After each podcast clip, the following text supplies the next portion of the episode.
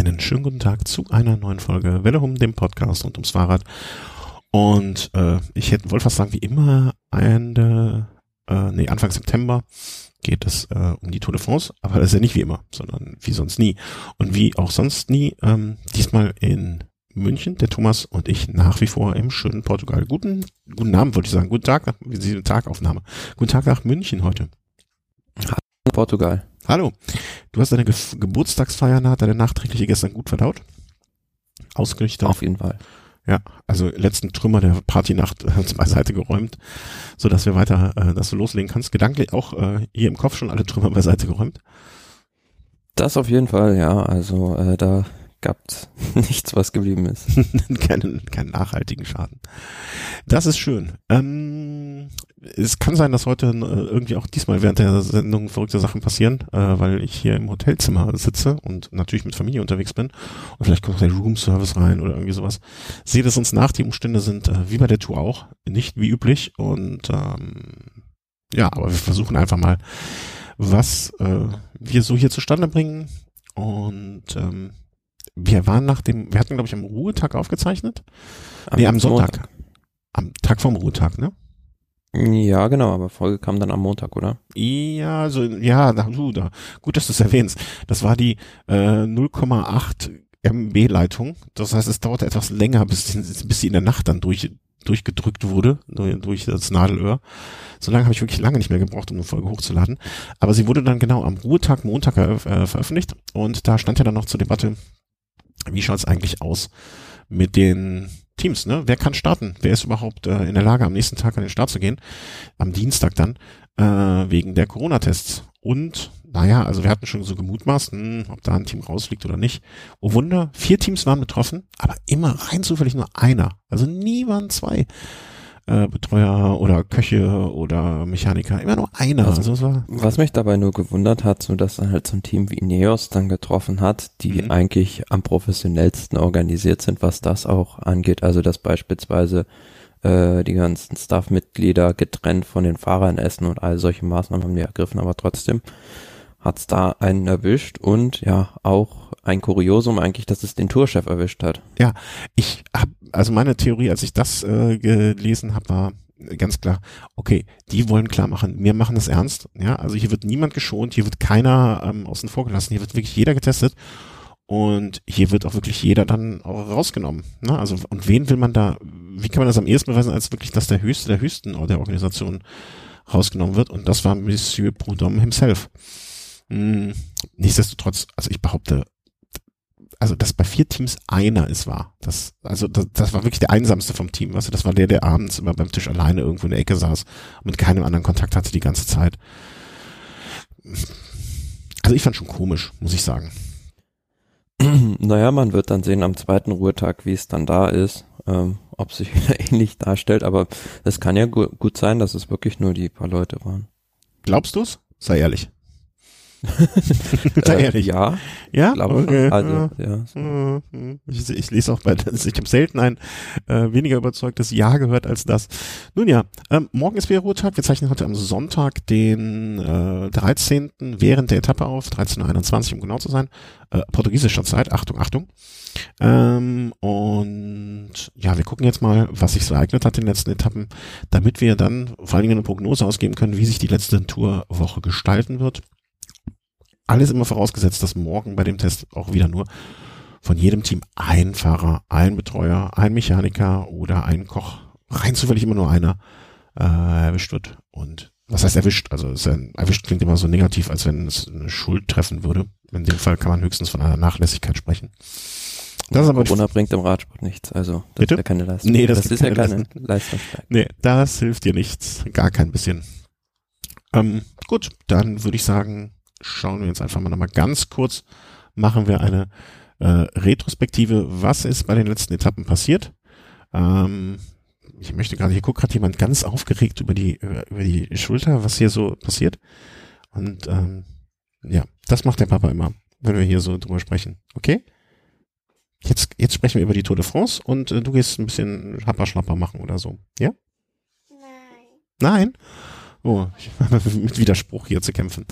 Nun gut, also, Äh, fangen wir an mit der Etappe nach dem Ruhetag. Das war die Etappe Nummer 10 am Dienstag, den, dum, dum, dum, was war das denn, wenn heute der 13. ist, dann wird das wohl der 8. gewesen sein, von Ile de Oléron, vom La, Château, La Château, mein Gott, de Orléans, nach Saint-Martin-de-Ré.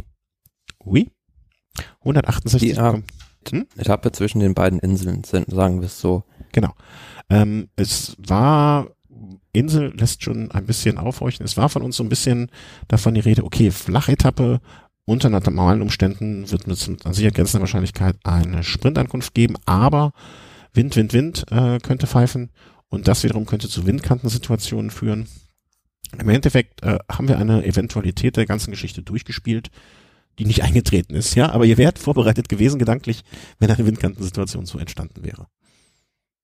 Ja, also an dem Tag war das Glück oder vielleicht auch Pech für manche Mannschaften, dass relativ wenig Wind war und von daher wurde die Etappe dann doch mehr gehypt im Vorfeld, als es letzten Endes war und ja, ähm, es gab da wenige Windkantenaktionen nur, also da ist niemand von den großen Favoriten ins Hintertreffen geraten und am Ende ein Massensprint äh, gewonnen von Sam Bennett. Ja, äh, Glückwunsch an der Stelle. Äh, war, glaube ich, ähm, sein erster Tour-Etappensieg. Genau, das wollte ich sagen. Irisch, äh, ihre erster, ihre, was nicht sogar der, nee, erste irische bestimmt nicht, aber der erste irische Sprinter, nee, auch nicht. Jedenfalls zumindest sein erster Sieg im ähm, Trikot von De König Quickstep bei der Tour de France und überhaupt natürlich auch.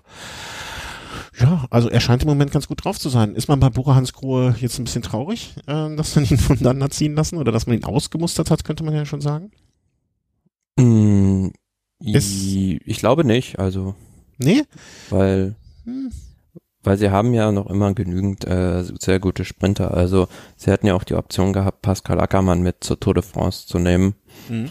Und ja, von daher denke ich, ähm, sie haben ja auch immer noch die Chance, das grüne Trikot zu holen. Ja, aber da müssten wir vielleicht gleich auch noch, da würde ich äh, gerne bei der Prognose oder bei der Vorschau drauf eingehen, ähm, ob wer von den beiden jetzt eigentlich die bessere Wahl gewesen wäre. Und äh, das, der Kampf ums grüne Trikot ist ja auch zu dem Zeitpunkt noch offen gewesen. Insofern denke ich mal, braucht man über diese Etappe gar nicht so viel Worte verlieren, weil damit ist eigentlich alles gesagt, was es zu sagen gibt. Ja, in diesem Sprint, der, der schnellste war eigentlich nicht Sam Bennett, sondern Caleb Ewan. Der hat den Sprint nur ein bisschen zu spät angesetzt und wurde ge, ja ganz geschickt von Murkoff, dem Anfahrer von Sam Bennett, noch ein bisschen aus der Balance gebracht, so dass er dann nicht mehr vorbeikam. Mhm. Ja, aber äh, Caleb Youn, ähm, gestern, gestern Sehr auch, gestern war der auch, spielte er auch eine Rolle, wenn ich das richtig mitbekommen habe. Äh, Sehr erfreulich auf der Etappe, aber auch noch ein Lebenszeichen von André Greipel, Platz 6. Ja, genau. Der, man wähnte ihn schon wieder auf der Rück, äh, auf dem Rückweg in die Topspitze, sage ich mal vorsichtig. Ähm, vor allen Dingen nach seiner Verletzung wurde genäht während der Tour. Ähm, dachte man schon so, oder dachte ich zumindest ah, okay, äh, wird jetzt doch mal wieder was. Ob das jetzt längerfristig dann der Fall sein wird, müssen wir mal schauen. Wie gesagt, mehr, denke ich mal, gibt es zu dieser Etappe nicht zu sagen. Es folgte am nächsten Tag Etappe Nummer 11. Ähm, das war die Etappe von Chatillon-Plage nach Poitiers. Mutmaßlich äh, war jetzt auch so eine Geschichte, wo wir vorher ähm, gesagt haben, das wird jetzt äh, mit hoher Wahrscheinlichkeit eine Sprintankunft, da das insgesamt das ganze Terrain dann doch zu einfach ist. Es sind übrigens irgendwie, habe ich das Gefühl, dass mehr Sprinte, Sprintereien passiert sind, als wir es vorher gedacht haben. So jetzt in der, also grundsätzlich vorher schon gesagt haben. Im Nachhinein muss man einfach sagen, der Hunger der Sprinter war so groß, dass diese potenziellen Etappen für Fluchtgruppen ähm, ja für die Sprinter, ähm, ja. dass die sich die zur Beute gemacht haben. Und was, äh, aber das, nee, da gehe ich äh, später noch drauf ein, bei der Etappe von gestern. Ja, also Sprinter, der, der Hunger der Sprinter, sehr schön, äh, hätten einen Sendungstitel, heute würde ich den nehmen. Ähm, Caleb Youn war an diesem Tag dann derjenige, welcher von den Sprintern, der das Ding abschoss. Ähm, vielleicht auch, ähm, also grundsätzlich, ne, am Gesamtklassement hat sich natürlich an dieser Stelle nichts getan.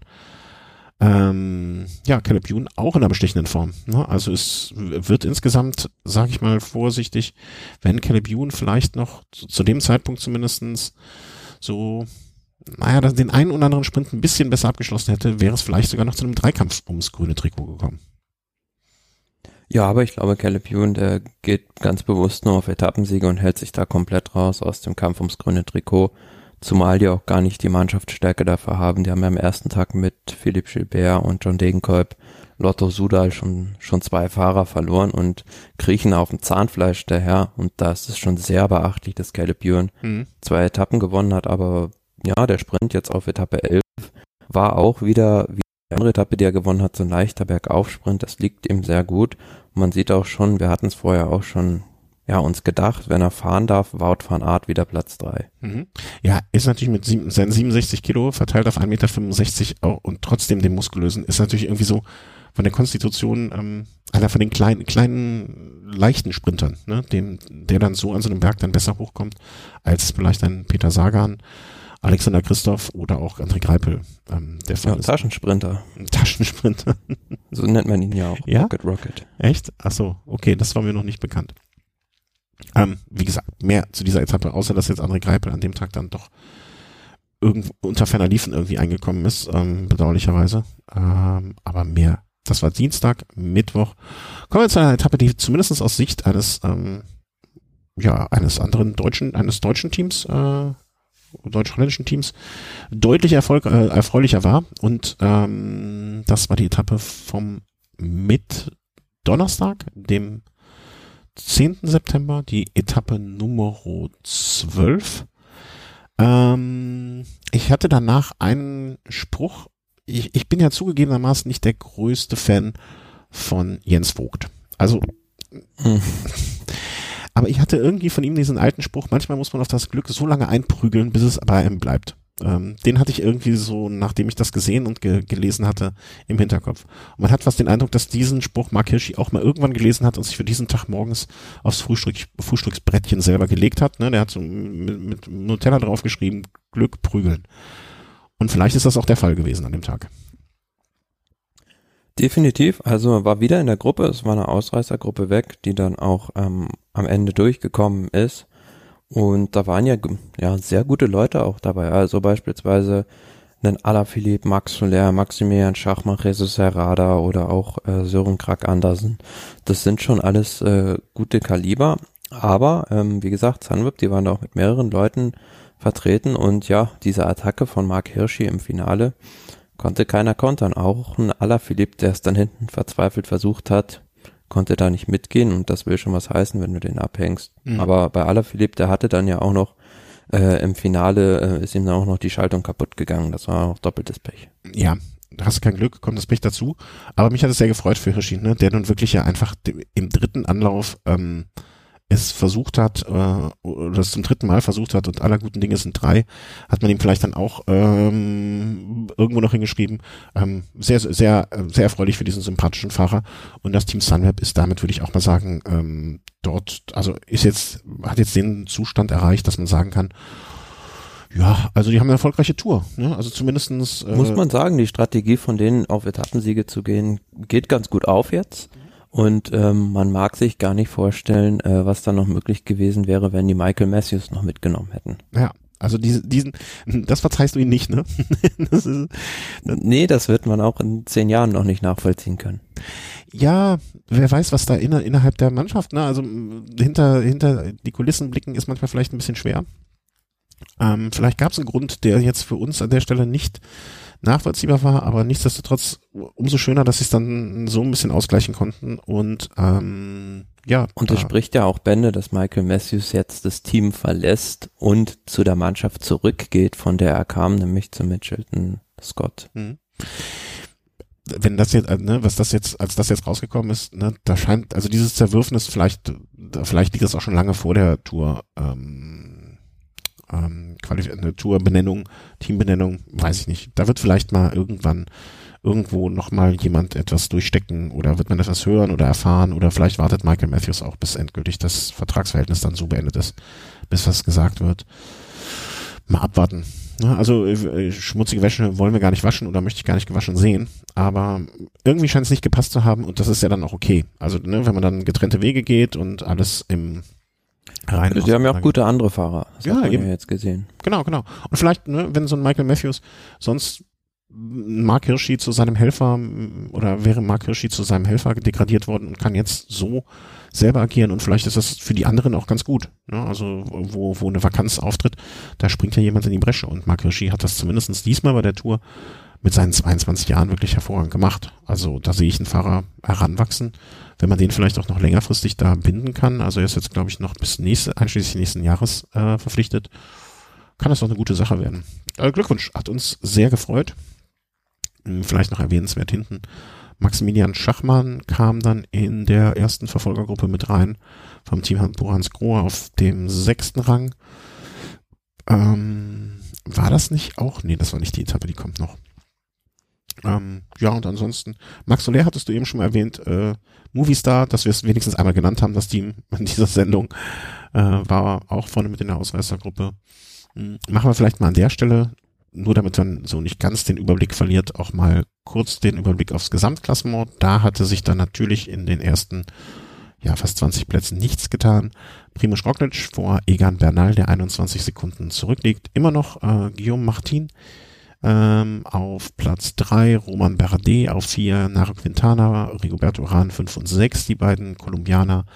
Äh, Pogacar, sieben Adam Yates, acht äh, Miguel Angel Lopez auf der neun und Mikel Landa auf zehn Mhm. Grünes Trikot hatte zu dem damaligen Zeitpunkt Sam Bennett, der die, die Quickstep Sprinter vor Peter Sagan Brian Kokar, äh, Caleb Ewan, Matteo Trentin, Wout van Aert, Alexander Christoph.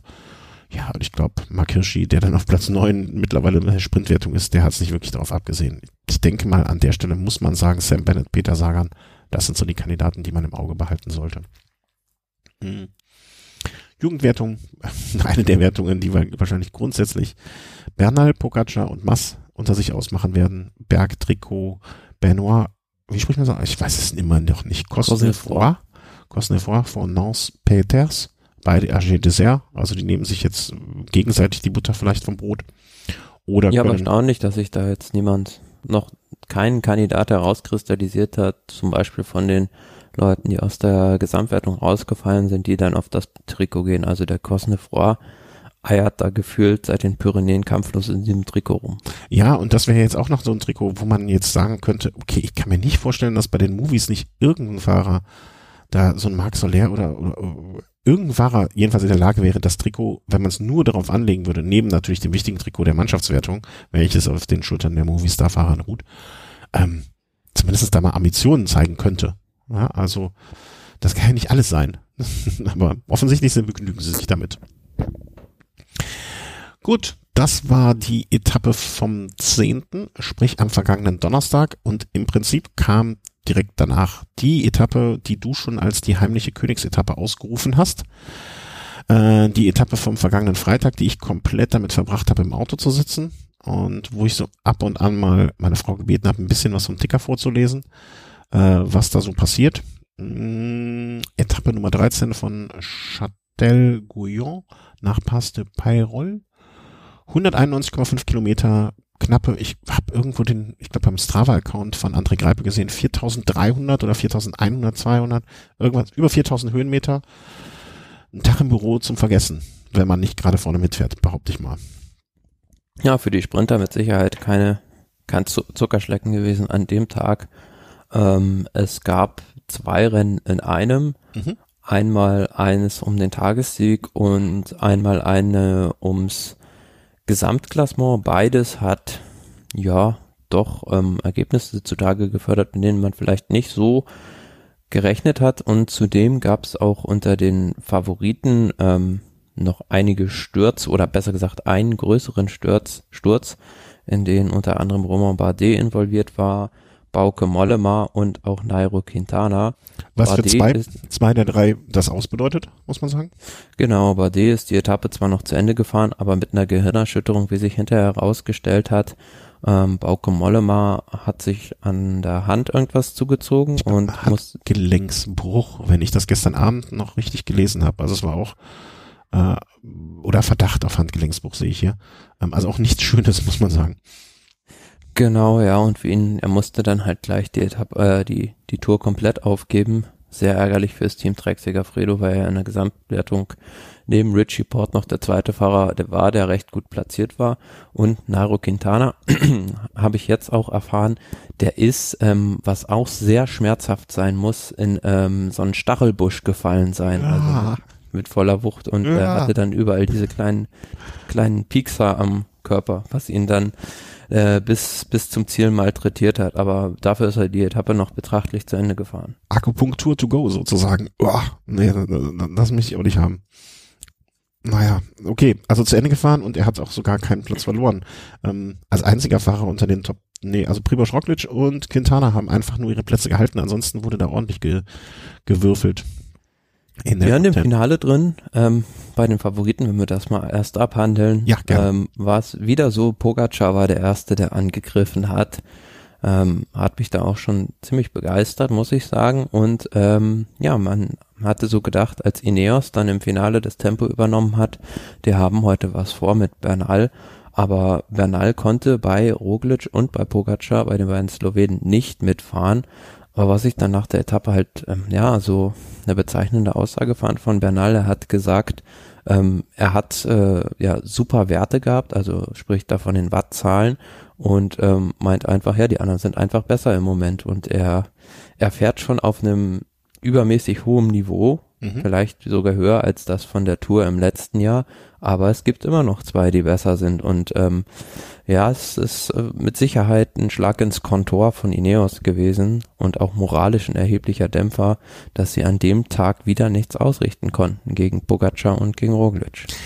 Finde ich aber gehört von guten Sportlern dazu auch einfach anzuerkennen, ähm, vor allen Dingen in einer, in einer Zeit, wo man jetzt heute, äh, weißt du, vor 50 Jahren, da konnte vielleicht ein, äh, ein Fahrer oder vor 60 Jahren, keine Ahnung, so einen langen Zeitraum, da wusste man vielleicht gar nicht so genau, okay, wie viel Prozent meiner Maximalleistung rufe ich gerade ab? Ne? Bin ich wirklich gerade am Limit oder bin ich einfach nur schlecht drauf? Die, die Fahrer sind ja heute so durchleuchtet, dass eine Aussage von dem Bernal, ich bin auf meinem Niveau, ich bin auf Top-Niveau, ich habe bessere Werte als sonst. Also diese Werte, ähm, wo wir manchmal ja auch drauf schimpfen, ne, dass sie nur noch nach Uhr, Uhren fahren oder nur noch nach Wattanzeige und so weiter und so fort. Ähm, wenn jetzt ein Fahrer sagen kann, pass auf, von den Werten her ist alles gut, ich bin auf einem Top-Niveau, es sind einfach zwei besser, ähm, finde ich eine schöne sportliche Aussage, dann zu sagen können, okay, da sind jetzt zwei im Moment einfach besser. Im Umkehrschluss. Aber wenn ich da, wenn ich das halt sehe, dann muss ich mir halt eine andere Taktik überlegen. Wenn ich jemanden am Berg nicht angreifen kann, muss ich es halt anders auch mit einer Mhm. unkonventionellen Weise versuchen. Ja, vielleicht reift die Erkenntnis ja jetzt gerade erst bei denen. Ne? Vielleicht war ja diese im- immer die ganze Zeit so ein bisschen, kann ich mir gut vorstellen, zumindestens bei Ineos, der Gedanke, äh, wir bauen ihn für die zweieinhalbte, dritte Woche auf. Da hat er dann seinen Top-Peak. Und Roglic und Pogacar, gut, die sind jetzt im Moment besser, aber die werden hinten raus so abfallen, so, so runterbrechen, ähm, dass in dem Moment wir dann übernehmen. So.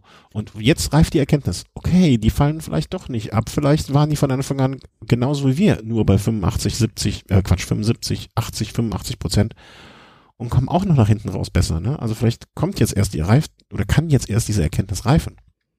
Ja, aber ich glaube, dass man bei Ineos immer noch auf Ersteres baut, dass hinten raus in der dritten Woche Bernal wahrscheinlich ähm, nach ihrem Credo der Stärkste sein wird und ähm, sie ja weiterhin darauf bauen. Und auf der anderen Seite traue ich denen das halt auch nicht so richtig zu, so eine Überraschungstaktik oder Angriffstaktik äh, durchzuführen. Also die können halt äh, Zug am Berg fahren, das haben die jahrelang gemacht, aber mal so von weit weg anzugreifen, das ist eher nicht so deren Ding. Und zum anderen haben die auch gar nicht die Fahrer dafür im Moment. Man sieht ja Jumbo Visma, die sind bedeutend stärker am am Berg als äh, Ineos. Man hat ja gesehen, beispielsweise bei der Etappe, da fuhr dann Carapaz nach vorne, wollte dann übernehmen und dann hat sich Tom Dumoulin mal so zur Seite umgedreht und dann so nach dem Motto gesagt, du, was willst du denn? Ich fahre hier Tempo, nicht du.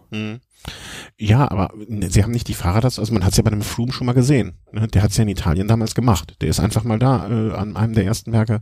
Das lag Werke. aber ja auch mehr am Froome selbst als an, an der Mannschaft. Der hatte ja einfach einen, ja, was soll man sagen, äh, einen, stratosphärischen Tag an dem Tag. Einen stratosphärischen Tag. Ja, vielleicht äh, denken sie, wissen sie auch, dass äh, Bernal noch seinen stratosphärischen Tag haben wird oder haben kann. Hm, hm, wer weiß.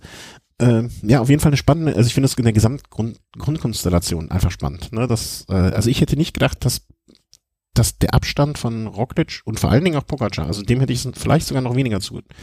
Nee, anders. Ich glaube, dass ich Roglic äh, eher zu eher in Verdacht gehabt hätte, rund, äh, früher abzufallen und Pogacar auch ein bisschen später zu kommen. Ähm, also an, ja, wie soll ich das ausdrücken? Also ich glaube, wenn man so sich eine Zeitleiste anschaut, da dachte ich, dass der, der Peak von Roglic, der Peak von Pogacar, der Peak von Bernal so in der Reihenfolge kommen wird. Und dass ähm, Pogacar jetzt so gut ist, das wundert mich jetzt weniger, aber dass Roglic so lange so auf dem hohen Niveau fahr, fährt, das wundert mich Na, dann die eher. dritte Woche kommt ja noch. Ja, ja, das, äh, also alles, was wir jetzt sagen, kann sein, dass wir das in einer Woche komplett anders bewerten oder sagen, naja gut, es, es war dann doch so wie vermutet oder wie gedacht. Das kann ja heute im schlimmsten, was heißt im schlimmsten Fall, aber im besten Fall kann es ja heute schon wieder alles Geschichte sein und ähm, Schnee von gestern. Genau, Schnee von gestern oder äh, alter Wein in alten Schläuchen sein. Ähm, aber warten wir mal ab. Aber was man zu dem Tag noch sagen muss, wer mir wahnsinnig gut gefällt bislang, Richie Port, Mhm. ganz stark an dem Tag, auch 13 Sekunden nur als ja, drittbester der Favoriten auf Roglic und Pogacar verloren. Der fährt eine super Tour de France, vielleicht sogar die beste, die er je gefahren hat. Man muss sagen, ohne diese Windkante, wo er eine Minute 30 gut verloren hat, wäre er jetzt schon auf dem Podium. Mhm. Und ähm, hier, unser, der zweite von den drei alten Herren, ne, Michelanda, auch an dem Tag mit Richie Port zusammen reingekommen. Ähm, Ja, auch so einer, der auf der Windkante viel Zeit verloren hat, leider schon. Und ähm, ist jetzt natürlich mit 1,55 Rückstand im Gesamtklassement noch nicht außer Rang und Traktanten, aber ähm, ja, muss sich jetzt auch eine Taktik überlegen, wenn er aufs Podium kommen will. ja, aber aufs Podium ist auch weniger als eine Minute. Ne? Also wenn, ihr, wenn er sagt, okay, nochmal aufs Podium für den Michelanda ist ja auch schon, äh, machen wir uns nichts vor, wird er sich jetzt äh, nicht grämen, dass er nicht arg gewonnen hat. Ne? Also das wäre für ihn auch nochmal eine schöne Geschichte. Wobei er auch erst 30 ist, ne? sehe ich gerade. Also ich, stempel ihn gerade so ab als End-40er. Ne? Also er hat ja, kann, kann ja auch noch aller, aller mh, überall vorne mitfahren. Das liegt vielleicht einfach daran, dass ich, er schon vor fünf Jahren das erste, ja, okay, Giro d'Italia 17, 15 Etappen gewonnen. Vierter damals 17 auch. Ähm, vergesst, verlasst die alten Männer, äh, vergesst die alten Männer nicht, ähm, möchte ich damit nur noch mal sagen. Ne, Rigoberto Uran an dem Tag auch 20. Jetzt also auch nicht, ne, also ist mit ähm, Bernal mit reingekommen. Die zwei Kolumbianer da wahrscheinlich zu aneinander gespannt. Da ist noch, da ist noch viel möglich. Aber wie du auch Ja, man muss sagen, Stopp, eine, eine Sekunde noch, wenn ich ganz kurz ein, äh, an der Stelle sagen darf, fällt mir gerade erst auf, das war mir vorher gar nicht so bewusst gewesen. Wenn wir, ähm, du hattest es, glaube ich, in der letzten Sendung äh, mal prognostiziert, wie wird es dann sein, wenn die Kolumbianer äh, zusammenspannen, dann in der letzten Woche, ne? Weil dann irgendwie Herkunft ja dann doch dick ist. Wenn man sich das mal anschaut, Egan Bernal, Rigoberto Uran, Quintana und äh, Sergio Higuita, äh, nee, der nicht mehr, ähm, Uran, naja, Quintana, Uran und Bernal sind auch alle fast gemeinsam mit reingekommen, ne? Und Mikel Anke Lopez auch, na okay, der war in einer anderen Gruppe, aber die drei, das, was du schon angekündigt hast, wer weiß, wenn die, ob die sich mal zusammentun, ist jetzt gar nicht so unwahrscheinlich. Ja, und was das Gesamtklassement angeht, ist es ja so, dass zwei Slowenen führen vor vier Kolumbianern. Mhm. Ja, also es wird, diese nationalen, das Nationale ist dann doch irgendwie sehr, sehr präsent, dieses, in diesem Jahr. Bin gespannt, ob das dann am Ende dann doch noch eine Art von äh, Weltmeisterschaftsrundfahrt wird, dass wir am Anfang, am Ende die zwei Kolumbianer, äh, die vier Kolumbianer gegen die zwei Slowenen sehen. Sehr interessant. Und wie gesagt, ich lese hier im Urlaub gerade noch dieses Buch über den kolumbianischen Radsport, wo ich dir immer mal einen Screenshot schicke. Ähm, das äh, lässt mich da jetzt noch mal so ein bisschen anders drauf schauen im Moment. Ja, das war die Etappe am Freitag, beziehungsweise das Rennen der Gesamtklassementsfahrer. Vorne allerdings ähm, hm, hat man eine ganze Zeit gedacht, okay, wer weiß, was hier passiert. Ist dann leider doch nicht ganz so ausgegangen, wie, zumindest wenn man die deutsche Brille anhat, wie man es bis kurz vor Schluss gehofft hat. Hm, nee, mit Sicherheit hätte man da gedacht, also es haben auch schon viele gedacht, als Maximilian Schachmann ähm, da rausgefahren ist aus dieser Spitzengruppe und gut eine Minute Vorsprung hatte vor diesen letzten beiden Anstiegen, ähm, das ist eigentlich im Prinzip durch. Aber natürlich hinten mit Martinez von EF Pro Cycling ist ein ganz, ganz starker Bergfahrer nachgefahren. Generell an dem Tag haben die das super clever gemacht. Ähm, EF Education First, die hatten meine ich, drei Fahrer in dieser Ausreißergruppe und dadurch an dem Tag auch die Mannschaftswertung von Movistar übernommen. Nur so am Rande erwähnt. Ähm, ja, und Schachmann war rausgefahren und dann hinten hinterhergefahren ist dann halt Daniel Felipe Martinez mit Lennart Kemner, zweiter Bora Hans Grohe-Fahrer, am Rad und Kemner hat ja dann über viele, viele Kilometer nichts anderes gemacht, als bei Martinez hinten drauf gesessen. Mhm. Aber der hat sich davon überhaupt nicht beirren lassen. Er ist einfach in diesen Anstiegen seinen Stiefel gefahren. Und so ein paar Kilometer vom Ziel haben die dann ja auch Schachmann eingeholt. Und dann waren quasi zwei Bucher Hans Grohe gegen einen EF Education First. Aber man kann da, finde ich, den beiden Bohrerfahrern Kemner und Schachmann keinen Vorwurf machen, weil dieser Schlussanstieg, der war einfach so steil, dass du halt, ähm, ja, da, da kam es halt rein auf die Power an. Also da mhm. konntest du auch nicht irgendwelche taktischen Spielchen spielen, einfach mal eine Attacke fahren, weil wenn du halt einmal dich übernimmst, bist du halt platt. Und Martin ist, der ist, ja, wie ein Dieseltraktor da hochgefahren, hat sich nicht beirren lassen und ja, war einfach der Stärkste. Ja, äh, das sind halt die Anstiege, wo du, wo jeder am Limit ist. Und wenn jeder am Limit ist, ne, da, da kannst du auch nicht mehr irgendwie nochmal die 105 Prozent geben, um dann zwei Meter später vom runterzufallen. Äh, das bringt dann ja auch nichts. Das sah ja fast aus, als wenn man zu Fuß schneller hochlaufen könnte.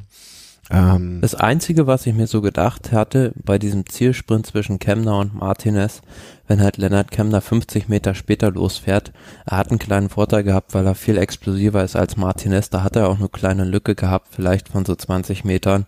Ähm, wenn er da 50 Meter später losfährt, noch ein bisschen zuwartet, dann kann das vielleicht gewinnen, aber das ist leichter gesagt als getan. Ja, vor allen Dingen, wenn du da wenn du da so unter, ich, unter Druck, unter Dampf äh, stehst, ähm, kaum möglich, da noch rationale Entscheidungen zu treffen. Da ist, glaube ich, dann immer, immer nur noch irgendwie so das Unterbewusstsein, was da agiert oder, oder der Instinkt. Und wenn der Instinkt dich an dem Tag täuscht, ja, mei, dann, dann ist es halt so. Ne? Aber ich finde Platz zwei und drei für Team Bora gut, sie haben nicht die erhoffte Etappe abgeschossen, aber sie haben da mit ihren Fahrern ähm, einiges an Reputation sich erarbeitet oder viel Präsenz gezeigt und ähm, ich weiß nicht, ob denen das reicht. Ich kann es mir nicht vorstellen. Aber ja, also aller Ehren wert, was sie da gemacht haben. Und aus deutscher Sicht natürlich auch noch erfreulich, dass Simon Geschke auf Platz 7 an dem Tag reingekommen ist. Also auch ne, ein Fahrer, der für die nächste Manch äh, für die nächste Saison voraussichtlich eine neue Mannschaft suchen wird und äh, dementsprechend da mal seine Karte hochgehalten hat. Äh, heute, wie ich gerade eben im Ticker gesehen habe, auch wieder eine Ausreißergruppe. Also der, der fährt, der fährt einfach um Vertrag, muss man ganz, ganz ehrlich so sagen. Ja, und kurios zwischendurch, ja, als Schachmann vorne war, Geschke hinterhergefahren ist, da ist ein Berliner dem anderen hinterhergefahren. Ja, inner, inner Berliner. Weiß nicht, wie gerne man das in Berlin sieht, dass die sich jetzt gegenseitig da schon die Mutter vom Brot nehmen. Aber ähm, ja, alles in Ordnung, alles gut. Und äh, er weiß, worum es für ihn geht und dann arbeitet er auch da ganz gut drin ist jetzt im Moment die Gruppe, glaube ich, so um die viereinhalb Minuten, 85 Kilometer vor dem Ziel weg. Bin ich mal gespannt, was das heute gibt. Ja, äh, Gesamtwertung wurde dann an diesem Tag ordentlich durcheinandergewürfelt, wie ich eben schon sagte. Immer noch ähm, äh, warte mal, wo haben wir es hier? Ich glaube, ich bin hier in der falschen Etappe. Etappe 13 war es genau. Äh, Roglic weiterhin auf Platz 1. Pogacar hat einen Sprung gemacht von Platz 7 auf Platz 2. Liegt jetzt 44 Sekunden hinter dem Führenden. Egan Bernal auf 3. Rigoberto Uran vor Nara Quintana vor Mikel Angel Lopez. Die vier Kolumbianer. Adam Yates nach wie vor äh, in den, ich sag mal, in den Tiefe, in den höheren Top 10 Michelanda Richie Port 9, äh, 8 und 9 und Enric Mass auf 10. Roman Bardet wurde dann noch geführt als Elfter, der dann aber ausgeschieden ist. Guillaume Martin, Dumoulin, Carapaz, Valverde, un Valverde unauffällig, extrem unauffällige Tour, ähm, Caruso, Roland, Higuita, Bargil und Sepkus, um einmal die Top 10 durchgegangen zu sein. Punktetrikot nichts geändert, Bernard vor Sagan, Pogacar vor Bernal haben jetzt die Plätze getauscht. Natürlich im Jugendtrikot, Bergtrikot hat sich nichts geändert und in der Mannschaftswertung, wie du eben schon sagtest, Education First natürlich mit der geme gemeinsamen Mannschaftsleistung auf Platz eins jetzt. Sind wir beim gestrigen 14. Etappen, Etappenabschnitt. Ähm, ja, Clement Ferrand nach Lyon, 194 Kilometer. Und an dem Tag ähm, stand nicht das, der Kampf ums gelbe Trikot, sondern der Kampf ums grüne Trikot im Vordergrund. Mhm. Auch interessant dass das grüne Trikot mal so wieder so richtig umkämpft ist und dass quasi dieses Rennen im Rennen so ähm, ja die komplette Tour de France so beeinflusst oder schon fast im Griff hat dieser Zweikampf zwischen De König Quickstep und äh, Bora Hans Grohe, weil an dem Tag war es ja so, dass ähm, an diesem ja längeren Anstieg Bora Hans Grohe einfach versucht hat, Sam Bennett aus der Gruppe rauszufahren, also dass der hinten rausfällt, was sie dann auch geschafft haben. Und sie haben ihn dann ja auch distanzieren können, damit Peter Sagan im Ziel Punkte abgreifen kann und Sam Bennett nicht. Mhm. Was, Entschuldigung. Ähm, ist, was auch, finde ich ja dann, ne, es haben sich ja hinterher auch Fahrer geäußert, wie der teilweise oder lange führende, ähm, wer war es, Marcel Küng, glaube ich, ne? Der Stefan Küng, ja. Stefan Küng, der lange geführt hat und äh, dann auch äh, so im Interview hinter sich geäußert hat, so nach dem Motto, ja, so richtig verstanden habe ich das nicht, äh, was da passiert ist, alles. Und äh, die Sunweb-Fahrer haben sich zurückfallen lassen, ähm, Bora hat geführt, um sozusagen einen Sprint von Sagan hervorzu, hervor zu kreieren, den er dann eh nicht abschließen kann oder nicht abschließen konnte. Also es war so auch ein bisschen bei anderen Fahrern das Unverständnis, ob, ob der Fahrweise der einzelnen Gruppen. Aber ich muss sagen, Team Sunweb hat dann alles richtig gemacht. Ne? Zwei Fahrer vorne gehabt, zurückgeordert. Was, soll, was soll man mehr machen? Ja, die hatten eine sehr gute Strategie an dem Tag. Die haben halt gewartet, bis sich da die König Quickstep und auch Bora, die im Finale dann nur noch Leonard Kemner bei Sagan hatten, da aufgeraucht haben gegenseitig. Und die hatten, glaube ich, vier oder fünf Fahrer sogar noch in der Gruppe und in, in Lyon ging es dann ja noch so zwei kleinere Anstiege hoch und da haben die dann halt einen nach dem anderen attackieren lassen, bis halt irgendeiner mal mhm. weggekommen ist und keiner mehr mitgehen konnte. Und auch da habe ich mir ne, wieder die Frage, ne, was hätte man mit Michael Matthews dann noch machen können? Ne? Also der wäre ja auch ein gutes Ass im Ärmel. Was muss da passiert sein? Dass, dass, ne? Also der wäre ja für so eine Situation auch prädestiniert gewesen. Da muss echt gekracht haben. Aber umso schöner, dass es trotzdem auch ohne geht. Und Söre Craig Andersen, Craig Andersen, Craig oder Craig? Craig wahrscheinlich, ne? Craig Andersen äh, hat das da. Da müssten wir mal in Skandinavien fragen, wie man das richtig ausspricht. Ich habe gerade keinen zur Hand. Ähm, war das nicht auch der Fahrer, der äh, über den sich Brian Holm letztens aufgeregt hat? Boah, weiß ich nicht genau. Äh, ich glaube schon. Also äh, irgendein Fahrer hat sich äh, Sören mit Vornamen meine ich, hat sich Brian Holmer wieder aufgeregt. Ne? Die werden alle heute verweichlicht und so weiter ne? und äh, ähm, werden gepudert werden und wüssten aber gar nicht, ne? früher hier irgendwie bei drei Grad, wahrscheinlich mit einem Gang 3000 Höhenmeter und so weiter. Und das wäre dann jetzt zumindest, wenn es dieser Sören war, eine gute Antwort gewesen. Ähm, der hat es dann abgeschossen mit 15 Sekunden, also am Ende nochmal ein eine Attacke gefahren und das Ding für Team Sunweb gut beendet. Wie gesagt, also Sunweb macht da jetzt vieles richtig in dieser Saison. Ähm, äh, kann man seinen Hut verziehen. Ist jetzt, glaube ich, der der wievielte Etappensieg? Der mindestens der zweite. Der zweite diese, äh, diese der, der, zweite bei der Tour jetzt in ja. diesem Jahr. Also, alles, alles richtig gemacht. Ähm, genau, das war die Etappe von gestern. Ähm, was gab's? Ich hatte noch irgendwas, was ich mir hier aufgeschrieben habe in meinen Unterlagen, was ich äh, dazu noch sagen wollte. Hm, Liste der was die ausgeschiedenen Fahrer. Auf jeden Fall, ähm, ob da noch einer hinzugekommen ist. Ja, Pierre Latour ist noch zugekommen. Romain Bardet ist jetzt nicht mehr angetreten bei der 14. Etappe, das hatten wir schon erwähnt.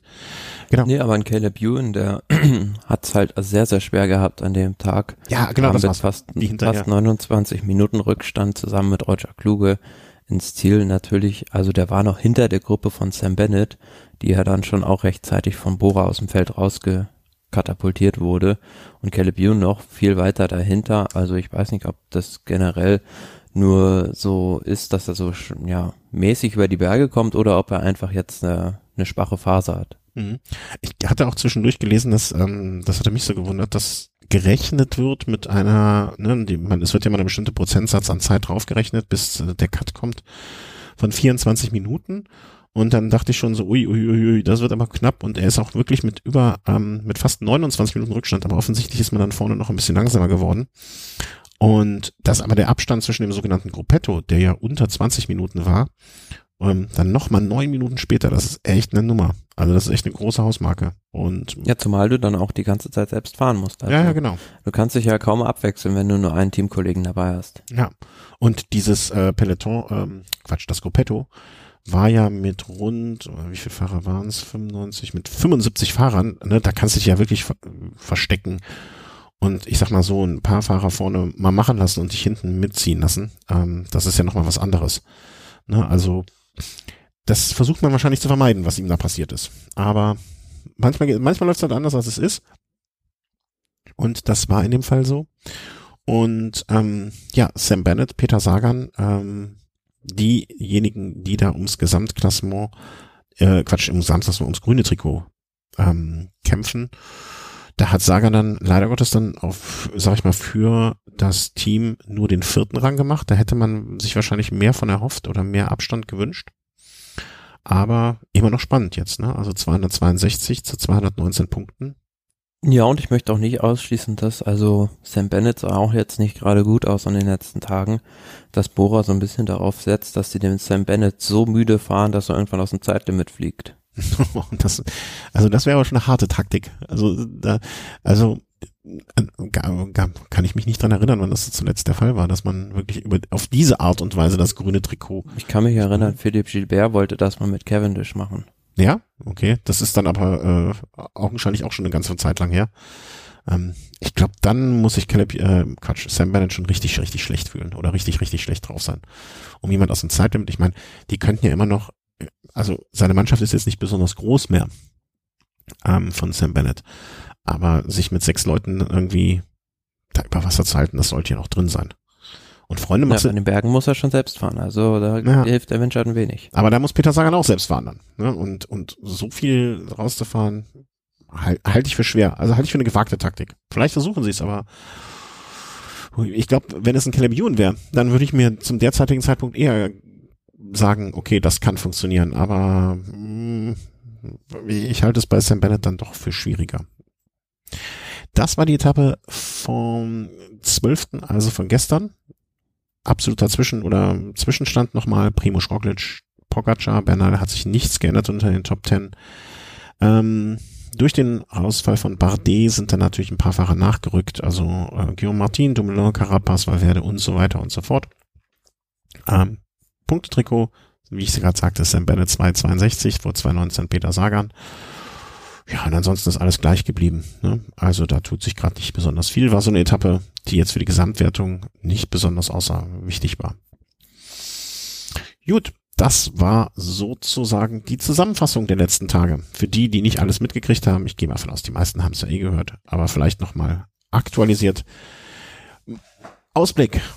Was kommt in den nächsten Tagen und wer ist, wie sieht unser Klassement aus in Paris? Was ich, äh, ich muss mal, ich werde mal nach der Tour nachhören, was wir jeweils ausgesagt haben und dann mal gucken, wie sich die Fahrer entwickelt haben. Vielleicht kann man so eine Grafik von machen oder so. Sieht, wird vielleicht spannend. Etappe heute, mh, mm, im Moment, ich guck mal gerade noch nach, ähm, der, der Ticker wird gerade, äh, juckt es dir eigentlich noch manchmal, du hast ja früher auch für Radsport News manchmal den Ticker mitgeschrieben, ne? Oder war es Eurosport? Das ist ja der, glaube ich, der gleiche, ne? Mhm. Äh, juckt's da noch manchmal, wenn du, wenn du, wenn du so eine Etappe siehst oder siehst? Oder ist das, wie, wie stressig ist das eigentlich? Vielleicht sollte man eine eigene Folge drüber machen. Kommt drauf an, ne? Je nachdem, wie, wie viel los ist halt, ne? Im Finale ist natürlich dann stressiger als äh, mitten in, auf, auf einer Flachetappe. Ja. Manchmal, manchmal ist auch wahrscheinlich Stress, irgendwas zu erzeugen, ne? also äh, überhaupt was zu, zu, zustande zu kriegen. Im Sinne von, passiert nichts, was sollst du schreiben? Ja, ja, klar. Gibt es da so einen Rhythmus, in wie, also wie lange so eine Pause min, äh, höchstens sein darf zwischen zwei, zwei Posts? Das ist auch unterschiedlich. Also okay. mal so, mal so. Man okay. hat natürlich dann auch schon mal Sachen vorbereitet, die man in der Hinterhand hat, falls man mal irgendwie Zeit füllen muss. Mm, okay, okay. Ja, aber ich sehe hier immer so drei, fünf, also fünf Minuten Pause kann man sich schon mal erlauben, offensichtlich. Gut, ähm, ja, hier in wenigen Minuten, ne, was denkt er, wer sich in Bergankunft? Hier wird gesagt, ähm, Roland, Pierre Roland wird heute die Etappe gewinnen, wird dort gemutmaßt, Simon Geschke immer noch in dieser Gruppe mit dabei. Äh, wird es heute auch wieder zwei Rennen geben? Also eins vor? Ähm, ich glaube persönlich, ehrlich gesagt, nicht, dass diese Fluchtgruppe durchkommt, weil die nur viereinhalb Minuten hat und Jumbo hinten auch ein ordentliches Tempo fährt. Also ich glaube, die sind heiß auf einen Etappensieg mit Roglic heute sowohl halt das gelbe Trikot weiter da die Führung auszubauen, als auch noch eine Etappe zu gewinnen. Ansonsten hätten die die Gruppe ja locker auf 10, 15 Minuten weglassen können, was mhm. jetzt nicht der Fall ist. Mhm. Also, du sagst heute kein Rennen im Rennen, sondern nur ein Rennen. Es wird am Ende ein, ähm, ja, das, das was der Sprint Royal für die Sprinter ist, wird es eine Bergankunft Royal sein. Also das heißt, diejenigen, die sich im Gesamtklassement vorne zeigen, werden das heute auch unter sich ausmachen. Genau. Okay. Ähm, ja, wer macht's denn dann? Also ich, ich äh, zähle mal kurz auf, Namen, die du dir vielleicht schon mal gehört hast in den letzten Tagen. Roglic, Pogacar, Bernal, Uran, Quintana. Wer wird's denn sein? Ich glaube, Roglic gewinnt, also weil er auch die Etappe schon bei der Tour de la vor der Tour gewonnen hat. Mhm. Okay. Ich also die anderen, also wenn Roglic jetzt gewinnt und nochmal irgendwie so 15, 20 Sekunden rausfährt, dann glaube ich, wird es sehr, sehr, sehr, sehr schwer, die Tour nochmal umzudrehen. Oder ähm, da dann, dann muss er wirklich eine letzte Woche äh, bekommen, die wirklich schlecht ist. Deswegen glaube ich, dass heute Bernal unter mächtig Druck ist, vor allen Dingen auch nach dem gestrigen Tag. Und wenn es heute nicht passiert, ähm, dann, also wenn er nicht heute zumindestens mal einen, ein Ausrufezeichen setzt oder, oder Leben, vielleicht sogar ein Lebenszeichen, vielleicht wäre das eher das richtige Wort. Wenn er heute nicht mal ein Lebenszeichen von sich gibt, dann wird das auch moralisch für den Ruhetag sehr, sehr schwer. Deswegen tippe ich heute A auf einen, einen Kolumbianer und B auf Bernal also A, nee, A auf dem Kolumbianer, A1 auf Bernal, A2 auf Quintana und A3 auf Lopez oder Uran. Was jetzt eigentlich auch äh, äh, Carapaz vielleicht. Nee, aber ähm, ich glaube wirklich, dass ähm, heute Bernal abliefern muss. Also anders geht's nicht. Also irgendwie, heute wird das mit der Brechstange, glaube ich, versuchen. Und ich, ich bin, drücke ihm da auch die Daumen. Also das, äh, durch, ich, ich wiederhole mich, das habe ich in der letzten Sendung und vielleicht auch in der vorletzten gesagt, durch dieses Buch, was ich gerade lese, bin ich ein bisschen Quintana freundlicher geworden. Sonst ihm würde ich es auch sehr, sehr gönnen, ähm, wenn er da heute abschießt. Aber ich glaube, dass irgendjemand nicht Team Jumbo, dass heute nicht Slowene gewinnen wird. Da bin ich eigentlich fast von überzeugt, weil sonst wird das wirklich eine Maschine, die zwar einfach durch. Und dann wird auch Primo Roglic und Pogacar sagen, pass mal auf, helf mir, im nächsten Jahr starte ich hier nicht bei der Tour, nächstes Jahr kannst du was gewinnen, ähm, dafür sorgt dafür, dass ich dieses Jahr gewinne. So, so eine Nummer, ähm, Ehrenwort unter den Ehrenmännern, kann ich mir gut vorstellen, dass das da kommen wird. Ähm, gut, hätten wir das für heute geklärt. Äh, morgen Ruhetag, äh, eindeutig. Da wird nicht viel passieren. Wird bei den Tests, wird genauso wie letzte Woche, ne? Ähm, das wird irgendwie so gedreht, dass da nicht irgendwie was Besonderes bei rumkommen wird. Oder? Wollen wir hoffen, dass es am Dienstag dann weitergeht. Ja. Also ich gehe, also nach der Geschichte, nach der, nach dem letzten Test, äh, nach dem letzten Testmontag, äh, gehe ich ganz schwer davon aus, dass da alles durchgewunken wird. Und Dienstag wieder alle am Start stehen. Ich rufe mir gerade mal die Etappen auf. Strecke. Ja, Dienstag ist zwar eine Alpenetappe nach äh, Villa de Lons, aber es ist eher was für Ausreißer, würde ich sagen, als äh, für den ganz großen Kampf unter den Gesamtklassements Favoriten, weil dann doch dieser Erstkategorieberg, da ja, es sind noch gut 20 Kilometer bis ins Ziel, weitgehend flach und dann nochmal so ein kurzer Hügel zum Schluss. Also da sollte es keine großen Abstände geben.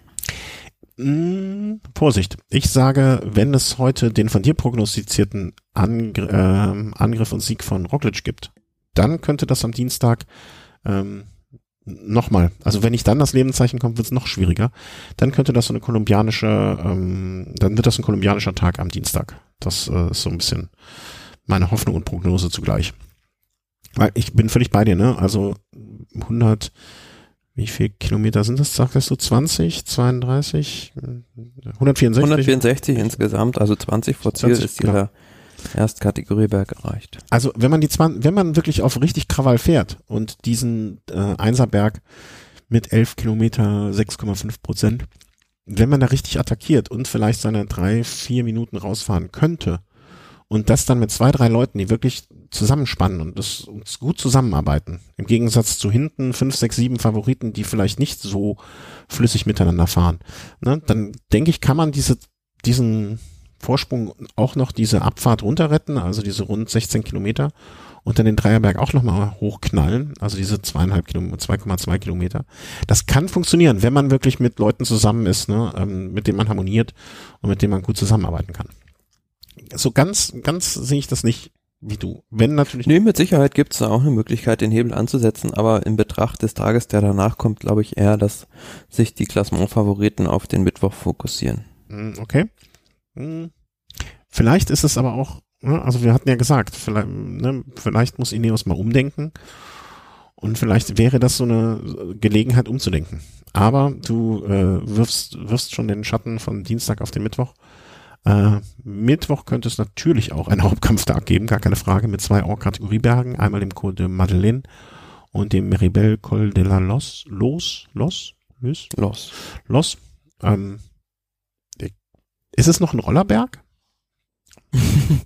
Bis äh, Meribel mit Sicherheit, aber danach ist es eine äh, asphaltierte Skipiste, die, also man sagt, haben wir ja schon in unserer Vortour-Sendung ah, okay, gesagt, ja. äh, der Stelvio Frankreichs.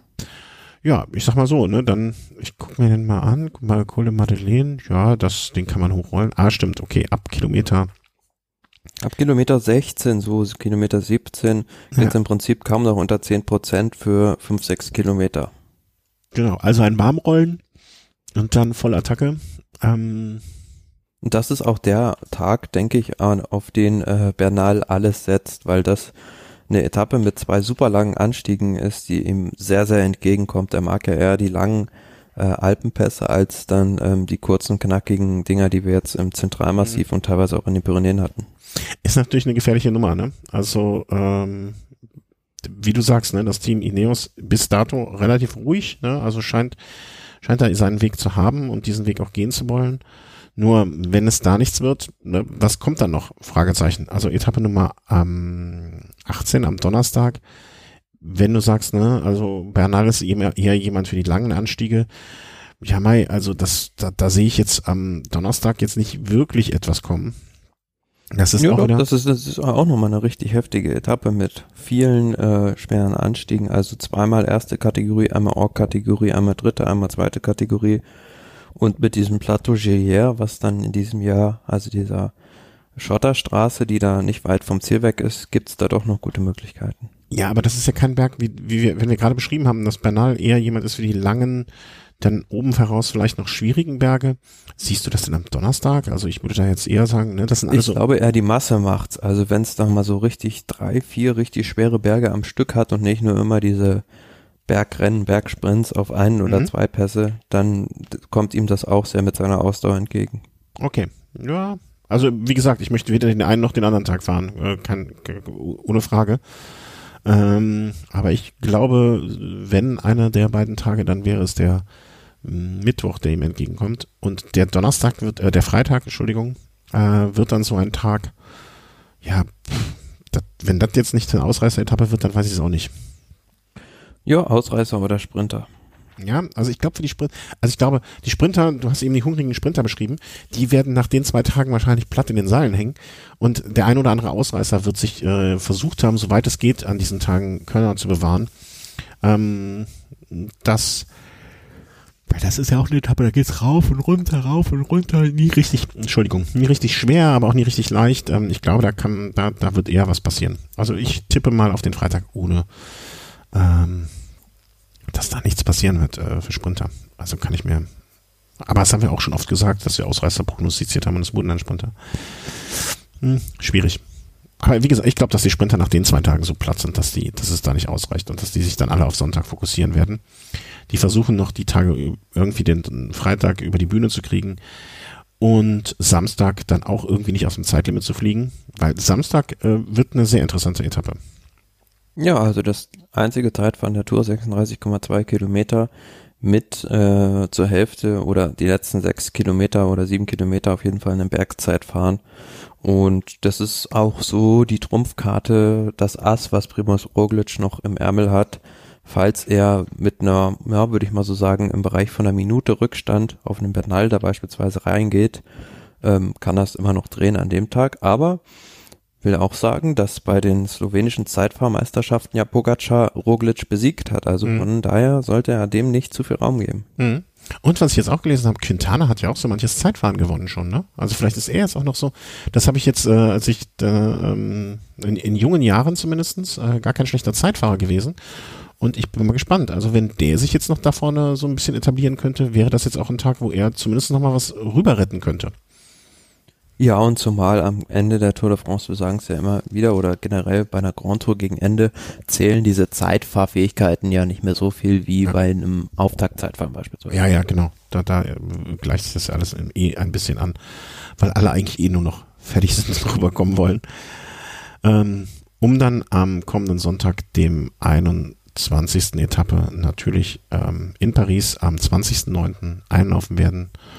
Dann, und dort André Greipel seinen letzten großen Sieg holen wird vor auf dem Champs-Élysées. Oder doch Caleb Ewan, Sam Bennett oder Peter Sagan. Ja, einer von den Sprintern wird's machen oder vielleicht ja. macht's mal wieder einer wie Vino Kurov 2005 als Ausreißer. Ja? ja, so ein Michael Matthews. Ach nee, der ist ja nicht da. Mark Hirschi, warum soll ich Mark Hirschi jetzt nochmal Ausreißer? Na, wahrscheinlich zu, zu leicht, im, im Sinne von die Strecke zu leicht, nicht Mark Hirschi. Aber irgendwie wäre wär auch mal wieder schön, würde mich freuen. Wenn, also André Geibel würde mich mehr freuen, aber ansonsten Ausreißer. Ähm, soll ich das machen? Ich lese gerade hier noch auch im Ticker Covid-19 verschärfte sich jetzt was Namen. Es gibt jetzt in der Zielankunft auch niemanden mehr, äh, der dort applaudieren kann. heute keine Leute an der Bergankunft geben, keine Zuschauer. Äh, Finde ich jetzt aus Zuschauersicht im Sinne von Fernsehzuschauersicht jetzt nicht irgendwie, also finde ich nicht schlimm. Ne? Also mich haben die jetzt meistens eh, also mich bewegt das wenig, dass da Leute am Straßenrand stehen. Für die Fahrer ist es, glaube ich, ne, wenn man die Fahrer gehört hat, die Tage, ne, respektiert alles und, und so weiter, ne, also ich glaube, die können da auch drauf verzichten. Ähm, tut mir natürlich Zumal leid. es am Grand Colombier, also dem heutigen Etappenziel, auch nicht viel Platz gibt, von daher ist das eine sehr sinnvolle Maßnahme. Ja, sollte man äh, ne, gerade in der heutigen Zeit auch als Fan, der vielleicht seinen Urlaub geplant hat, um da hinzufahren und so weiter, ich denke, jeder, der einigermaßen bei Verstand ist, hat dafür Verständnis und die, die nicht dabei, die das nicht verstehen, sind dann auch so wenig bei Verstand, dass ich da wenig Mitleid mit habe.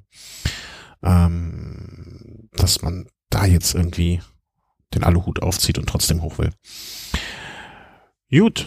Wie, wie wird sich denn jetzt entwickeln? Also wir haben schon gesagt, ne, Slowenien gegen Kolumbien Darauf läuft's hinauf. Wer, wer macht's denn? Also wie wird für dich das Trick, äh, das ähm, Trikot, sag ich schon, das Podium aussehen? Ja, ich denke mal, entweder Roglic gewinnt oder aber ähm, äh, es, es gibt einen lachenden Dritten. Also will ich jetzt auch nicht ganz ausschließen, dass da so einer wie Uran oder Richie Port am Ende dann von der Rivalität zwischen Bernal und Roglic pro profitiert oder auch Pogacar. Also wenn Richie Port jetzt das Ding noch abschießt, ne, dann siehst du mich hier was mache ich denn am Sonntag? Keine Ahnung. Ich bin, ich bin, in, ich bin ja wieder in Deutschland. Du bist dann in Portugal. Du, du bist, ne, also äh, komplett vertauschte Rollen. Boah, da muss ich, denke ich mir auch noch was aus. Dann fahre ich mit der Austral, fahre ich, äh, ich, es kann sein, dass ich an dem Sonntag bei einer Veranstaltung fahre. Das steht noch nicht fest. Das hat noch organisatorische äh, Fragezeichen sind da aufgeworfen worden. Aber wenn das der Fall sein sollte, dass ich bei der Veranstaltung fahre und Richie Port im gelben Trikot nach Paris reinfährt, werde ich äh, von einem australischen Bekleidungsunternehmen äh, Klamotten bei dieser Veranstaltung tragen. Das ist doch mal was, oder? Das ist doch eine Ansage. Ähm, ich trinke dann erstmal einen Segafredo Kaffee. Du trinkst einen, ja, okay. Das ist auch die. Kriegst du den hier in Portugal? Weiß ich gar nicht. Bestimmt. Meinst du? Oh, weiß ich nicht. Ich bin ja nicht so ein Kaffee, Kaffee-Junkie. Habe ich nicht drauf geachtet. Äh, also du sagst entweder Roglic naja, du musst dich jetzt ein bisschen festlegen. Roglic? Ja, also ich sage, äh, dass äh, Bernal noch auftritt in der dritten Woche. du lässt dich aber auch nicht, nicht festlegen, ne? Nee, äh, ich sage, Bernal dreht noch auf in der dritten Woche und äh, wie gesagt, das macht einer von den beiden oder ein Überraschungskandidat. Kann auch gut sein. Mhm. Also ich gehe jetzt, wenn ich mir das hier so angucke, ich, ich sehe nur einen Slowenen auf dem Podium, und der sitzt auf, der steht auf Platz drei und ist kein äh, und ist nicht Roglic. Und ich glaube, dass Bernal vor Quintana. Bernal, Quintana und Rock, äh, Pocaccia. Das ist im Moment mein Podium, was sich vielleicht auch nochmal ändern wird. Ja, doch, das, das klingt, klingt für mich gerade schlüssig. Ähm, wie ist euer Podium? Würde mich mal interessieren. Und vor allen Dingen, wie hat es sich geändert? Also, es wart ihr von Anfang an bei Primoz Roglic oder äh, habt ihr auch zwischendurch eure Meinung geändert, wer es abschießen wird. Ähm, ich bin eigentlich von Anfang an Bernal, Team Bernal gewesen und glaube, er wird es auch. Und für auf Platz zwei, ich kann mir irgendwie nicht vorstellen, dass Roglic die ganze Zeit auf diesem Niveau weiter weiterfahren wird. Das äh, erscheint mir wundersam.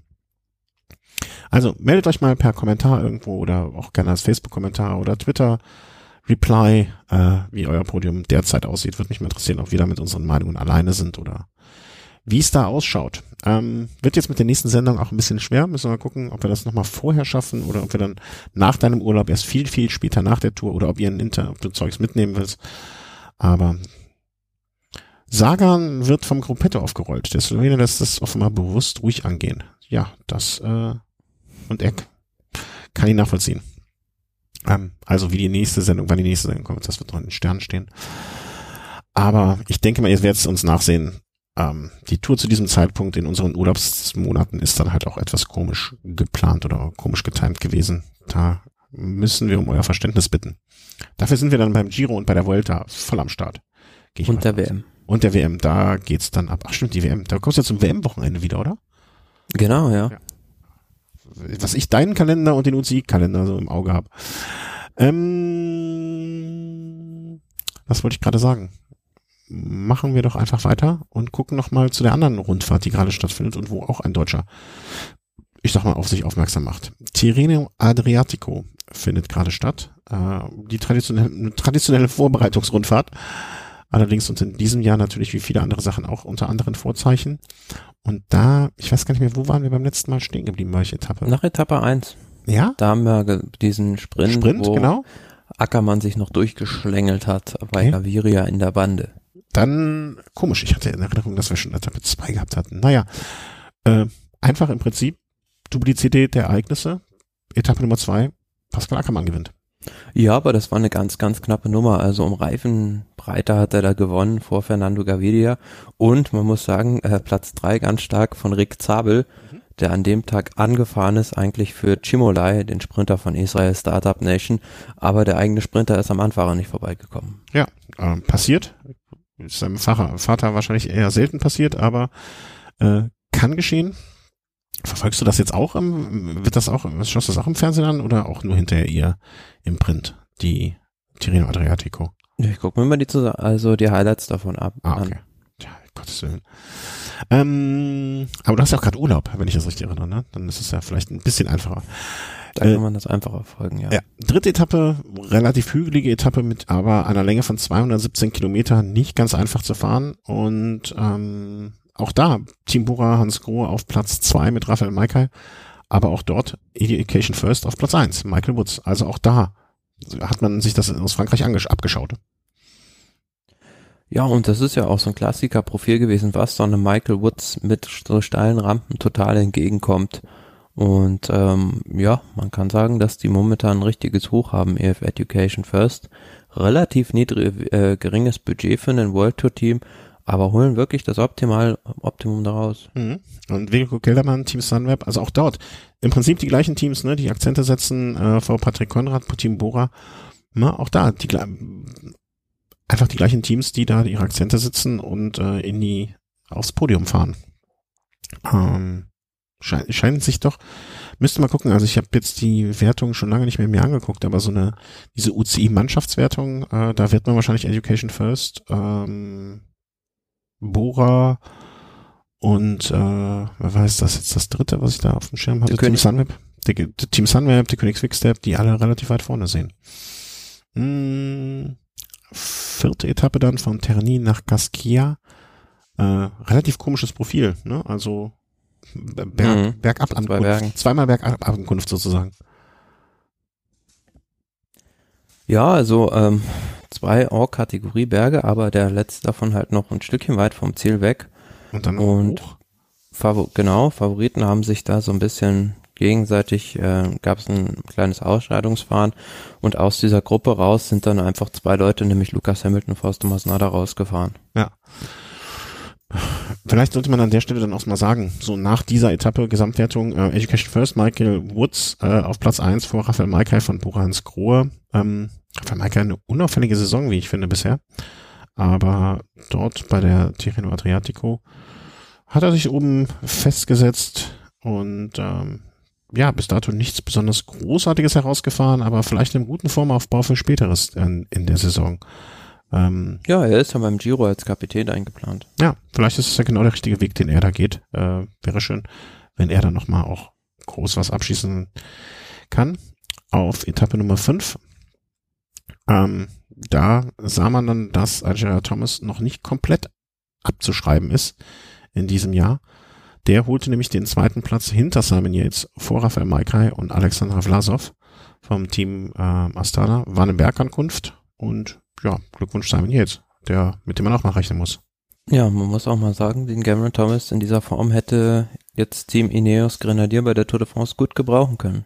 Ja, aber vielleicht wollten sie auch den Giro nicht komplett abschreiben. Ne? Also. Ja, gut, kann sein, dass der den letzten Endes ihre Saison rettet. Aber ähm, ja, also ich glaube, die sind, sind so fokussiert auf die Tour de France und generell fokussiert sich da dieses Jahr alles drauf, dass die den lieber einen starken Garen Thomas beim bei der Tour gehabt hätten, als dass der beim Giro irgendwie ums Podium mitfährt. Andererseits, Wut kann auch eine erstaunliche Antriebfeder sein. ja, und auf der anderen Seite muss man sagen, an dem Tag äh, Chris Froome als 150. weiterhin unter ferner liefen. Ja, also ihn nicht mitgenommen zu haben, kann man so durchaus äh, Verständnis für zeigen. Da tut sich nicht, nicht gerade viel. Also hat jetzt auch bei der Rundfahrt mit dem 63. Rang einem, also sonst, der dümpelt immer da hinten irgendwo rum. Also der hat jetzt auch nicht da irgendwie auf sich aufmerksam gemacht. Also wenn der nochmal wiederkommt dieses Jahr, ich, ich glaube, der, der hat das Jahr schon abgehakt. Der fährt sich, der will sich nicht mehr kaputt fahren, der will sich keine Verletzung mehr einholen, fährt auf Nummer sicher die Saison zu Ende und dann ist auch gut. Der hat mit dem Team abgeschlossen, der hat mit diesem Jahr abgeschlossen, das war's ähm, warum, kann ich auch fast nachvollziehen. Ne? Also ich bin jemand auch, der würde sowas eher dann vernünftig zu Ende bringen, aber er schaut wahrscheinlich nach vorne. Ja, aber wenn man mal so guckt, so vergleicht so ein bisschen die Leute, die in den Giro auf Gesamtklassement fahren wollen, da gibt's auch so ein bisschen zwei unterschiedliche Herangehensweisen. Also einmal Leute wie Simon Yates oder Garen Thomas, Rafael Maika, die da jetzt schon in super Form sind, so zwei Wochen vor Start des Giro oder drei, besser gesagt. Ähm, und dann gibt's halt auch so Leute wie Jakob Vogelsang oder auch ein Vincenzo Nibali, die jetzt noch lange nicht auf ihrem Niveau sind. Hm. Ja, das ist dann die Bernal-Taktik, ne? Wir möchten erst am Ende des Giros voll da sein. Theoretisch, ja, es ist ja beim Giro ja so, dass die ganz schweren Etappen auch erst hinten rauskommen, aber ob man sich da immer drauf verlassen sollte, ist die Frage. Und vor allen Dingen mit dem Fragezeichen immer, äh, wird das beim, weißt du was, wird das beim Giro auch so sein? Wahrscheinlich, ne, dass die äh, Das ist ja äh, eine Regel der UCI, dass an jedem Ruhetag da ähm, getestet wird. Genau, und da kann man sich ja dann auch nicht sicher sein, äh, wie es weitergeht und deswegen zu spät dort ähm, auf, auf, auf Attacke zu fahren, ne, kann ein Schuss sein, der nach hinten losgeht. Müssen wir, muss man mal immer schauen. Und zumal das Wetter ja auch bei diesen Anstiegen, die dann da gefahren werden, soll auch noch eine Rolle spielen kann. Ja, das auf jeden Fall. Das stimmt, den Giro so spät. Gucken, ob da schon wieder, schon wieder Schnee liegt, anstatt noch Schnee liegt, wie es wir in der Vergangenheit schon mal hatten. Letzte Etappe dann vom gestrigen, also die letzte schon abgeschlossene Etappe vom gestrigen, was haben wir da einen Wochentag? Ich bin, äh, Samstag, Samstag. Sonntag. Sams, was? Samstag, was, ja. Ja, genau. Nee. Also, wir haben heute Sonntag und gestern Samstag, dem 12. September. Gehen wir aufs Datum, dann können wir sicher sein. Und da musste sich dann Pascal Ackermann auf dieser Sprintankunft dann auch mal geschlagen geben. Ähm, Wenn es einen gibt, der schneller ist, dann ist das okay. War jetzt aber für mich dann so ein bisschen überraschend. Äh, Team Alpecin Phoenix, von denen hätte ich jetzt, habe ich diese Saison noch nicht so viel erwartet. Ja, aber Tim Millier, immerhin der belgische Meister, also ist jetzt auch kein Unbekannter mhm. und die machen immer mehr auf sich aufmerksam, nicht nur mit Mathieu van der Poel, Team Alpecin Phoenix, sondern haben ja auch da den deutschen Meister mit Marcel Meisen gestellt. Ja, wobei, also ne, kam jetzt trotzdem überraschend. Also ich hätte ihn jetzt nicht äh, in diesem Feld zumindestens ähm, nicht da so weit vorher vorne erwartet. Aber Mike, wenn einer schneller ist, dann ist das in Ordnung. Und das war in dem Fall so, dass Pascal Ackermann sich da geschlagen geben musste gestern. Ähm, insgesamt Tirreno Adriatico hat noch zwei Etappen. Eine heutige Etappe von ähm, Turina, Pieve, Turina nach Loreto ist so eine bisschen bergige, An also ist nicht eine Bergankunft, sondern so ein ähm, ansteigendes, äh, ansteigender Sprint. Beziehungsweise Klassiker-Etappe im ja. Prinzip. Und dann, und dann ja noch dieses traditionelle Abschlusszeitfahren San Benedetto del Toronto. Das werden die meisten wahrscheinlich eher aus dem Urlaub kennen, an dieser Strandpromenade entlang. Ja, die zehn Kilometer und danach wird das Gesamtklassement gemacht sein. Beziehungsweise kann ich mir auch schon vorstellen, ähm, na, so viel wird sich dann, ne? Simon Yates ist jetzt kein schlechter Zeitfahrer, der im Moment führende. Ähm, Rafael Maika, Gerard Thomas, die liegen alle in 40 Sekunden noch beieinander. Kann noch spannend werden, aber ich kann mir schon vorstellen, dass Simon Yates, wenn da nicht nach irgendwas Außergewöhnliches passiert, da einigermaßen sicher sein kann, oder? Also. Ich denke schon, ja. Also der wird es, es wird sich da am Ende durchsetzen, wenn da nicht noch irgendwie was passiert. Ja, so ein platter Reifen oder irgendetwas Unschönes, wo, wie auch keiner gewinnen will, dann von seinen Konkurrenten. Raphael Maika, Gerard Thomas auf Platz zwei und drei. Ähm, das sind auch diejenigen, die, wenn überhaupt, dann noch rein grätschen können. Pascal Ackermann liegt mit 34 Punkten erfreulicherweise im äh, Trikot des Gesamtführenden in der Punktewertung. Kann er holen. Wird, ja, also, Sicherheit, also. Ja, also der Fernando Gaviria, wenn er natürlich heute äh, ihn noch schlagen würde und morgen, dann könnte das nochmal knapp werden, aber Nee, warte mal, heute, ich bin in den Tagen durcheinander. Heute, genau, er müsste heute siegen und Ackermann wahrscheinlich keine Punkte holen, dann könnte das noch was noch, könnte das noch etwas werden. Aber ähm, die Chancen stehen nicht schlecht, sagen wir es mal so vorsichtig. Ähm, ja, Bergtrikot und zwar Bergtrikot für Movistar. Hey! Lass die Korken knallen. Da kann man doch in, in Frankreich direkt auch noch eine Flasche mit aufmachen am Abendbrot. Nun ja, Movies haben wir auch diese Sendung irgendwie einmal kurz erwähnt bei der Tour. Schlimm, schlimm, schlimm. Traurig. Naja, was soll's. Gut, das war unser Rundumschlag schon. Also irgendwie eine Stunde zehn haben wir jetzt, was mir ziemlich lang vorkommt, aber eigentlich auch ganz kurz nur. Vielleicht liegt das an dem schönen Wetter draußen, den Grillen zirpen. Ja, also alles gesagt.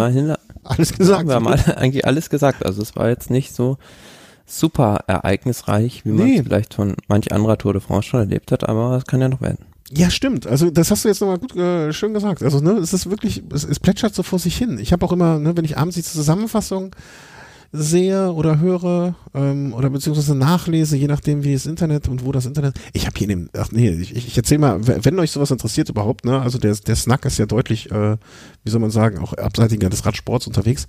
Ich habe hier manche Internetverbindungen, die sind komisch. Wenn, ich kann das Internet funktioniert im Zimmer nur, wenn der Fernseher an ist. Habe ich noch nie gehabt. Also ganz komische Sachen. Ähm,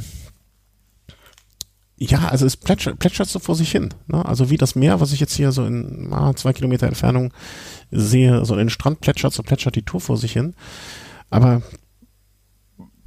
mein Gott, ne, es ist jetzt keiner, was, was ich positiv finde, jetzt mal von Romain Bardet abgesehen, ähm, niemand, der sich irgendwie schwer verletzt hat und deswegen ausscheiden muss. Ähm, keine Corona-Fälle, weswegen einer raus muss es, es läuft wie, irgendwie alles nach, wie nach einem vorgegebenen Muster, nach Plan. Mehr nach dem Plan von Team Jumbo im Moment, aber vielleicht kommt das äh, Ineos, der Ineos-Plan auch noch zum Tragen. Man muss also ein bisschen auf, abwarten und gucken, was passiert. Ich habe nicht das Gefühl, dass wir irgendwas außen vor gelassen haben oder euch verschwiegen haben. Ne? Ähm, mehr gibt's nicht zu berichten im Moment, auch wenn wir seltener berichten als sonst bei Natur oder Giro. Ähm, mehr, ist, mehr ist auch nicht berichtenswert irgendwie. Ähm, ja, hoffen wir, dass alle Fahrer gesund bleiben, Betreuer und ähm, Köche, Mechaniker und und und. Ähm, dir danke ich an dem Sonntagnachmittag für deine Zeit, Thomas. Euch Hörern äh, wünsche ich noch ganz viel Spaß. Wie, wie, gesagt, wir gucken mal, wie wir die nächste Sendung, wann wir die aufnehmen können, wie das zeitlich hier alles klappt. Äh, wir werden es sehen und wünschen euch einen guten Start in die Woche. Äh, möchte mich bedanken bei allen für ihre Unterstützung.